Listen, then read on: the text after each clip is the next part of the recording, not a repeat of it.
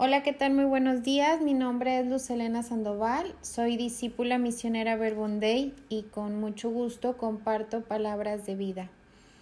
Hoy meditaremos el Evangelio de Mateo 18 del 12 al 14.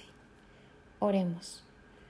Gracias Señor por este tiempo que nos regalas, propicio para escuchar tu palabra, ideal para prepararte un lugar en nuestra vida. Concédenos, Jesús, por el amor único, concreto y salvador que nos tienes, tener un corazón dispuesto para aceptar tu amor y dejarnos abrazar, rescatar, cargar y salvar por ti. Lectura del Santo Evangelio según San Mateo.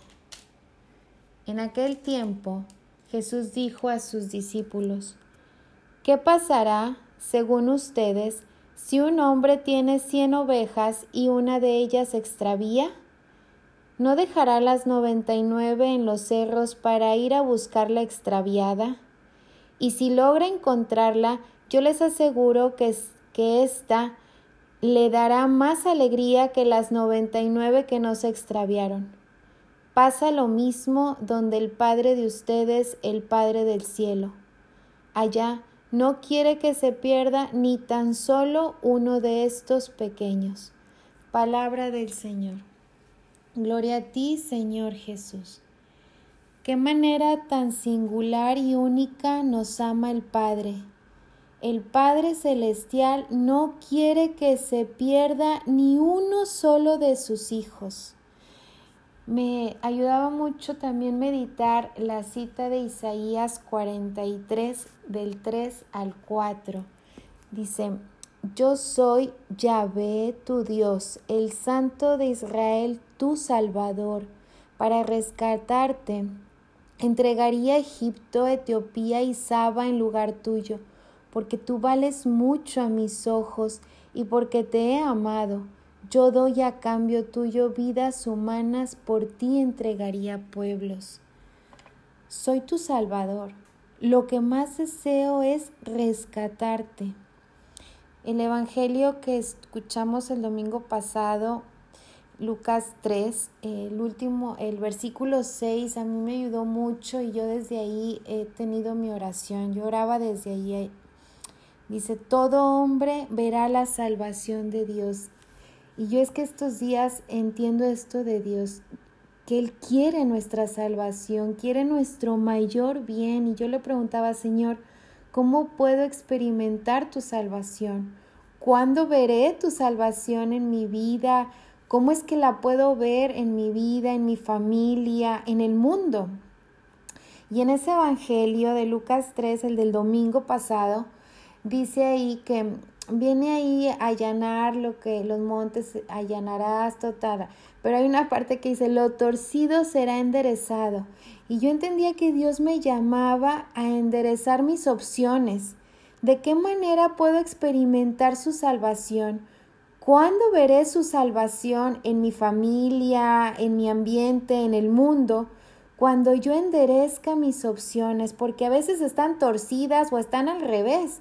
Opto por lo que no es tan importante, opto por lo superficial, por las distracciones y la oración, los sacramentos, la escucha de la palabra, lo que es esencial, lo dejo a un lado o para después. Opta por recibir, aceptar y dejarte salvar por mí. Es la invitación que yo entendía de Dios. Yo no quiero que te pierdas en lo superficial y dejes a un lado lo esencial. No quiero que te pierdas de mi salvación, del reino de los cielos, del verdadero sentido de la Navidad, por andar ahí acelerada, absorbida por quehaceres, compras, activismo, ruido, quedándote en lo superfluo, perdida, vacía. ¿Qué pasará, según ustedes, dice el Evangelio de hoy, si un hombre tiene cien ovejas y una de ellas se extravía? Y yo me preguntaba, ¿qué me extravía a mí? ¿En qué me pierdo? ¿Qué me aleja de Jesús? Y Jesús me decía en la oración, yo voy en tu búsqueda, Él va en nuestra búsqueda porque somos tan valiosos para Él. Él quiere nuestra salvación. Yo quiero que entres a la experiencia del reino de los cielos. Pero así como nuestra vida es tan valiosa para Él, también la vida de, de nuestros hermanos lo es. Y Jesús hoy nos invita ¿Te gustaría que a través de tu vida rescate otras vidas? ¿Te gustaría ir conmigo en busca del perdido, del que se siente solo, triste, perdido en el mal humor, en el resentimiento, en el acelere, en el activismo? Yo terminaba mi oración con esta cita de Isaías 40 en el versículo 9. Sube a lo alto del, del, monte mensajero de buenas noticias. Alza con fuerza tu voz, tú que anuncias noticias alegres.